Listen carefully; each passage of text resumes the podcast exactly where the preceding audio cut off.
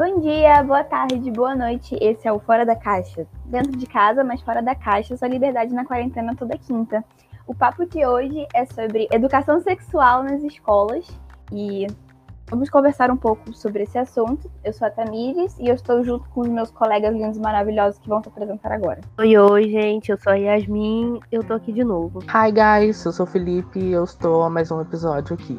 E é nóis. Eu sou a Tainá e tô mais uma quinta com vocês, galera. Theo, estou mais uma vez com vocês, gente. E esse é o Fora da Caixa. Ah, lembrando que temos alguns colegas que atrasaram e não chegaram até agora, que é a Rebeca e Luísa. Então, se por acaso vocês escutarem vozes diferentes, é dessa galera que não chegou ainda, mas daqui a pouco chega.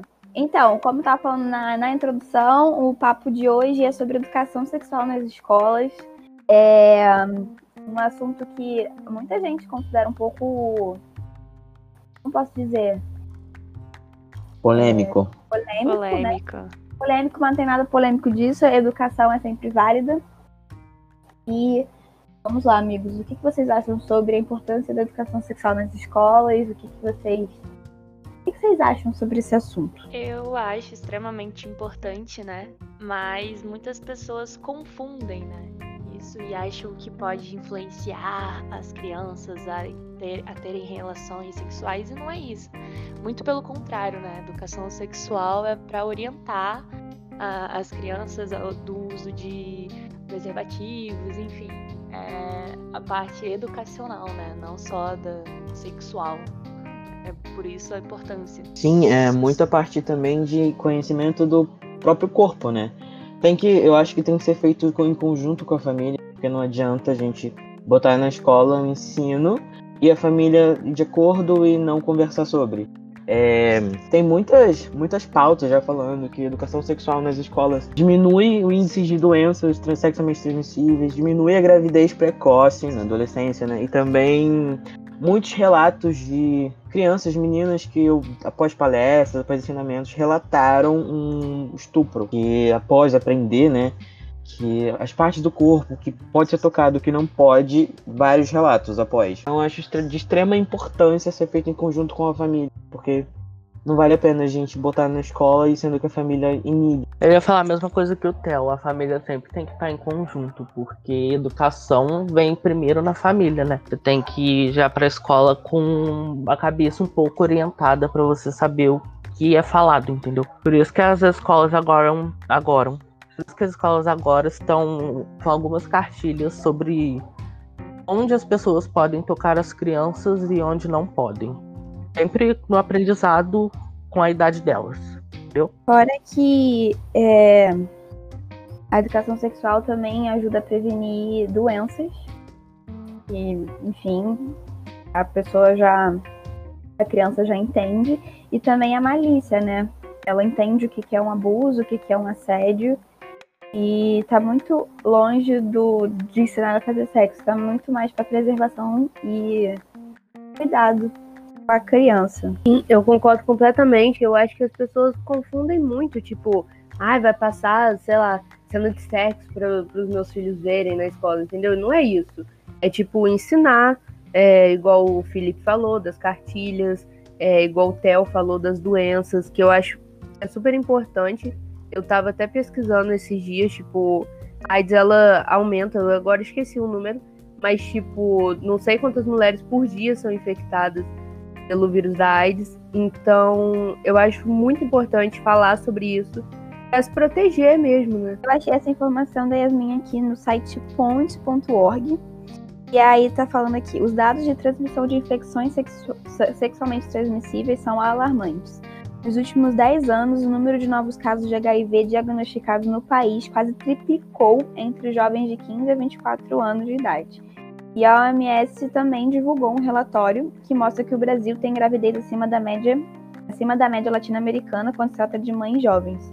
O levantamento indicou que a cada mil garotas, a taxa é de 68,4 que, que se tornam mãe antes dos 20. Eu queria fazer um adendo, gente. É tão importante, tão importante.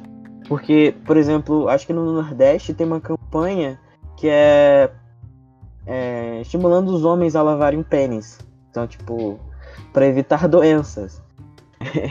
é, homens adultos que não lavam o próprio pênis. Então, é tipo. Exato, é uma coisa que acho até meio absurdo. Quando eu vi, eu fiquei, gente, não é possível que essa campanha seja real. E é realmente real. É tudo ainda muito um tabu, tipo, essa, essa questão. Queria perguntar por que, que vocês acham que educação sexual nas escolas é considerado um tabu aqui no Brasil? Eu acho que porque a questão, tipo, a, questão sexual ali é um tabu, eu acho, na sociedade ainda. E igual, tipo, a gente falou aquela hora, acham que ah, vai ensinar meu filho a fazer sexo. Não é isso, né? Não, a palavra sexual assusta muito, né? E até mesmo a gente vê em pessoas próximas mesmo é, falam em questões femininas, né, jovens que têm sua primeira menstruação e ainda até a própria menstruação é tratada como um tabu que não deveria, entendeu? E nossa, teve a primeira menstruação, coitada, tadinha. Não, você tem, sua filha teve a primeira menstruação, ou sua sobrinha, ou alguma jovem perto, próxima. É, é legal e importante a gente falar, poxa, olha só, agora o seu útero já pode é, receber um bebê, porque meninas ficam menstruadas. Cara, eu tenho amigas minhas que ficaram menstruadas com 9 anos de idade, tipo, é criança, uma criança, entendeu? E, e é super importante é, essa conversa, esse contato e abordagem também, como você fala, por ser uma criança, né?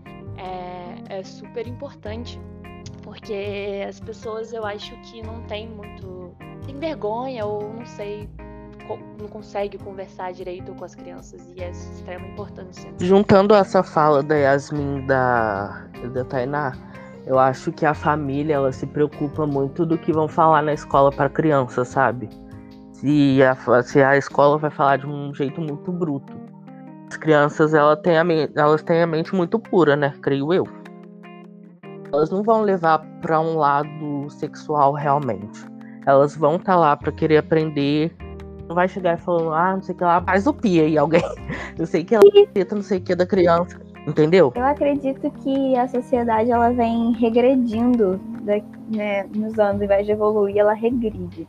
É, eu acho que muitas vezes, eu posso estar muito enganada, mas é o que eu percebo. Às vezes eu acredito que a religião, às vezes, ela pesa muito mais na opinião e no, no desenvolver da vida de uma pessoa. Principalmente pais extremamente religiosos e, conservadores são os tipos de, de famílias que não aceitam esse tipo de conversa, que se priva, vê como um tabu, vê como é, algo extremamente, é, posso dizer, malicioso.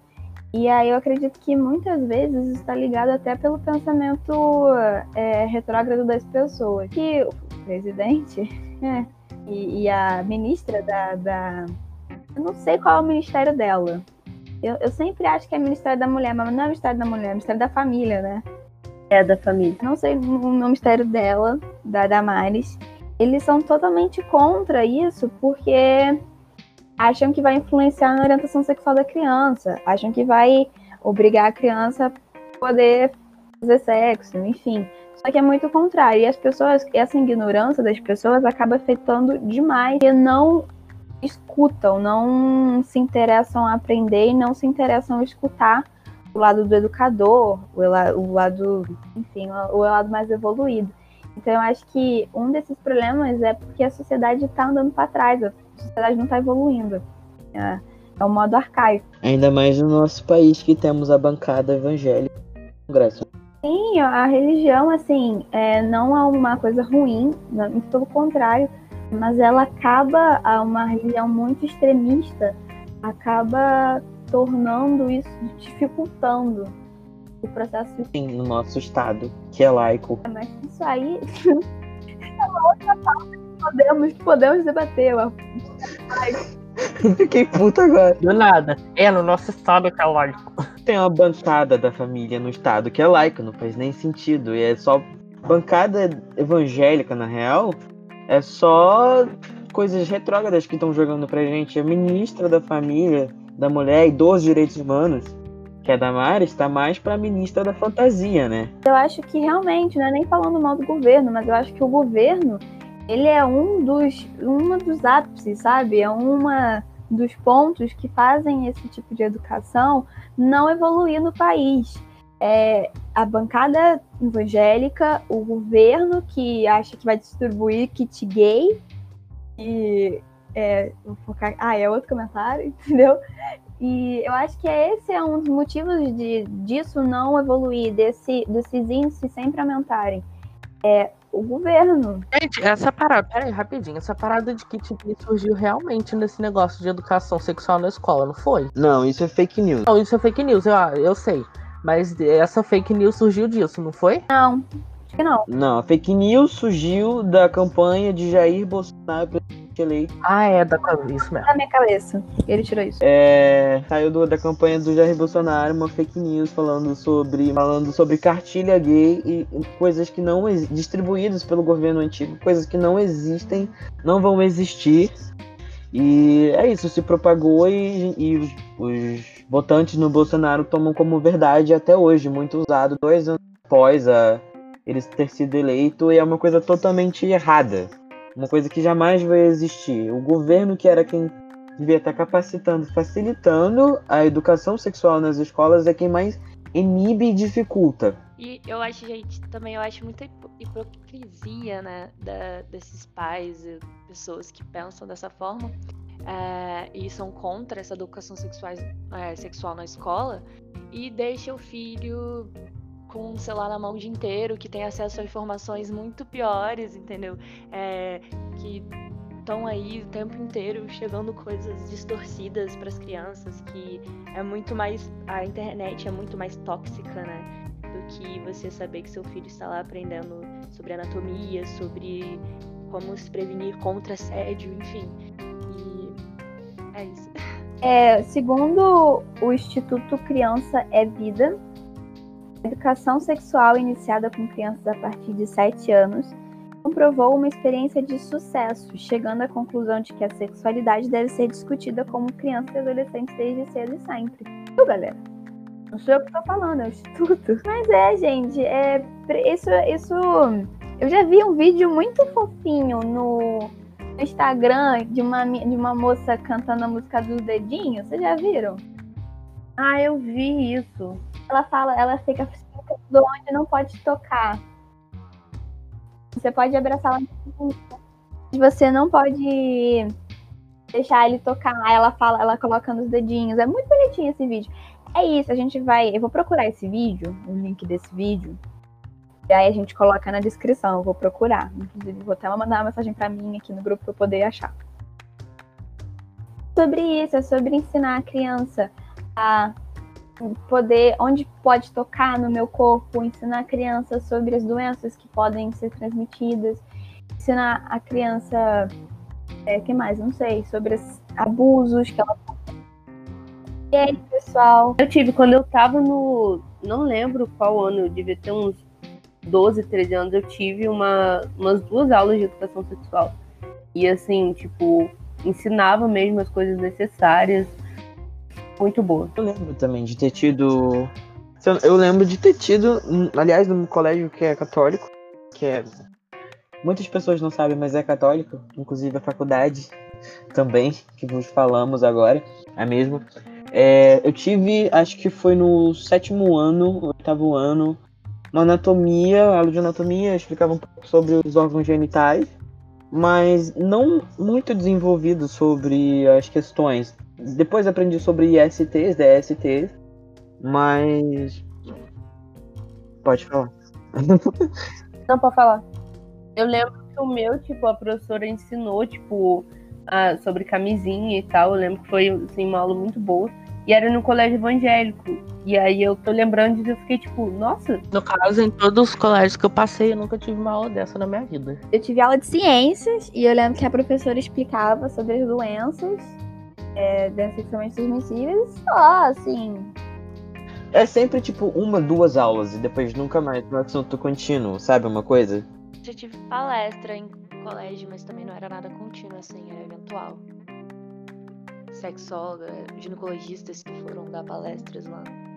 Foi bem interessante. então, gente, é muito importante. Despertou interesse em falar sobre esse assunto porque a nossa amiga Luísa, ela tava comentando sobre o caso da menina que 17 anos teve tava tendo relações sexuais com um parceiro mais velho e que todo após toda, toda a relação, ele obrigava ela a tomar o, a pílula no dia seguinte. Ela tomou aproximadamente 70, 70 pílulas em três meses. O resultado disso foi uma VCI. Ela teve paralisia em metade do 17 anos e agora com sequelas de, de desinformação. A pílula do dia seguinte é recomendada tomar duas vezes no ano. Nossa, cara, é, é muito hormônio que foi colocado no corpo dela, cara. Isso que eu ia falar, é uma bomba de hormônio o, o- a pílula do dia seguinte, cara. Sim, e também não é, não é um dos métodos mais eficazes, né? É, o parceiro da menina fugiu, a menina agora tá com sequelas, né? É, é muita desinformação. Uma coisa, por exemplo, se ela tivesse tido no colégio alguma informação sobre os medicamentos contraceptivos, certeza não teria acontecido, não. A- até o parceiro dela também, totalmente responsável, né? Se tivesse aprendido algo, não obrigaria a tomar pelo Teria usado camisinha, provavelmente. 70 vezes. Gente, é, é muito absurdo. 70 vezes em 3 meses. Você com 17 anos sofreu um tipo de AVC Meu Deus. estimulado por hormônios. É tipo, é muito traumatizante. É uma coisa que poderia ser evitado com simples aulas, sabe? Dos dois. Da parte dos dois. Caraca, cara, 70, eu tô, tô assustada com isso. Em três meses, em três meses. Então, tipo, sendo Em Três meses. Meu Deus. Cara, coitada, a menina deve estar. Ela ficou doente, né? Ficou. Bom, ela teve um AVC aí, é um tipo de AVC e agora ela tá paralisada em metade do corpo, pra sempre, pra vida toda. Caraca, com 17 anos. Meu Deus, gente, eu tô muito chocada com isso. Cara, é a falta de informação, cara. Olha, olha onde a falta de informação pode gerar, pode acontecer. Eu tive uma conversa assim com amigos homens assim da minha idade e que e tinha uma amiga, né? A gente tava falando sobre educação sexual nas escolas e tudo mais. Aí a gente falou: "Ah, vocês não sabem nem por onde sai o xixi e tal". Aí um deles falou assim: "Ah, pelo mesmo lugar de onde entra, né? De onde tem relação sexual". E não, gente, não Gente, não. Gente, muita gente não sabe o. Não, isso é sério. Eu tava falando com a, com a minha amiga que faz enfermagem, assim. Tem meninas, assim, de classes sociais boas, não sabem, que não conhecem o próprio corpo. Isso é mais normal do que a gente imagina. A gente às vezes acha que é um absurdo. Como é que você não sabe sobre o seu corpo? E assim, meninas, assim, que têm uma classe social boa, não sabe que teve, assim, acesso a, acesso à informação, acesso à educação, e não sabe. Imagina as pessoas, assim, que não têm acesso à educação quanto elas. Ai, gente, falando nisso, vocês viram é, no Big Brother que teve um episódio desse? De um- da menina que tava fazendo e a prova do muito- líder. Aí ela disse que colocou OB pra segurar o xixi, caso desse vontade de fazer xixi. Eu fiquei tipo, gente, olha só, por isso que educação sexual é importante. E tem muita gente que não sabe, né? Que, que acha a mesma coisa dela e tal. Gente, é muito doido. Eu não sei quem falou sobre menstruação, eu não lembro quem. Mas é a Taita falou sobre menstruação. E, cara, uma vez eu tava vendo um documentário da Netflix, tem um país, eu não, eu não sei se é a Índia, eu não sei se. É lá da Ásia. Tem um país que as meninas não podem, tipo, menstruar é uma coisa, é um crime, é um negócio que é do demônio. É, Eu não lembro qual país, eu tô. Um documentário da Netflix. Ah, sim. é- é- tem umas religiões. Sim, tem uma religião que a veio da religião, né? Que criou todo esse, esse tabu em cima da menstruação feminina, que falavam que as mulheres estavam possuídas na época, quando- em períodos menstruais. E aí que surgiu histórias da, é, de bruxas, né? De que as mulheres eram as bruxas porque elas sangravam por dias e não morriam. As pessoas não entendiam como é que as mulheres sangravam e não morriam. E tanto que aconteceu histórias de mulheres serem queimadas vivas, achadas como bruxas, por conta de menstruações e, e, e outras situações, né? Mas é histórico isso e é bizarro, né? Porque até hoje, em muitos países, sim, tem mulheres que nem saem, que no período menstrual não podem sair de casa, ir em, lojas, nem frequentar lugares públicos. E é isso até hoje, no século XXI. O nome do documentário é o Absorvendo o Tabu. Inclusive, acho que concorreu ao Oscar. Não lembro. Absorvendo o Tabu. E, gente, uma coisa assim que a Thay tava falando. É, eu conversei isso com a minha amiga sobre, às vezes, o SUS da camisinha, mas também o SUS não dá absorvente. É verdade, eu, eu, Agora que você falou que eu fui parar pra pensar. Eu não entendi o que você falou, desculpa. O SUS, ele dá camisinha, mas ele também não dá absorvente, porque ele poderia dar absorvente para as meninas. Hum, uma questão de saúde importantíssima. Nossa, importantíssimo também. Uma coisa que eu descobri pouco tempo atrás é que o SUS também disponibiliza camisinha feminina. Eu não tinha a mínima ideia. Nossa, eu não tinha a mínima ideia. É, e camisinha feminina para se comprar é coisa de 30, 40 reais, enquanto masculina você encontra 6 reais ou de graça no SUS, né? Mas tipo, feminina também, de graça no SUS. E anticoncepcional também, gente. Anticoncepcional também tem. Tudo tá disponível no SUS, menos absorvente. Então, aí entra a questão da sociedade. Eu lembro quando foi lançada essa campanha de o SUS liberar a camisinha feminina, né? Só que tanto que eles falam, só de tanto que eles pensam na masculinidade, eles nunca mais falaram sobre a camisinha feminina que eles liberam, entendeu? Aí por isso que a gente não sabe, tem gente que não sabe até hoje que eles fazem isso, que eles liberam camisinha feminina anticoncepcional. É muito importante a gente defenda a educação sexual nas escolas, é muito importante a gente ter acesso à informação, acesso à educação e toda forma de, de eu falar comunicação toda forma de informação é válida. Sim, e não só nas escolas, mas também dentro de casa, seja com seu filho, irmão próximo, crianças próximas, jovens próximos de vocês, é sempre bom ter essa, essa, essa conversa, né? Isso é muito importante, os pais eles terem a liberdade, tipo, os filhos terem a liberdade de conversar com os pais. Pessoas que conhecem crianças que sofrem de abuso infantil ou adolescentes que tenham sofrido um abuso, diz que 100 é o número de, de próprio atendimento para esse tipo de ocorrência.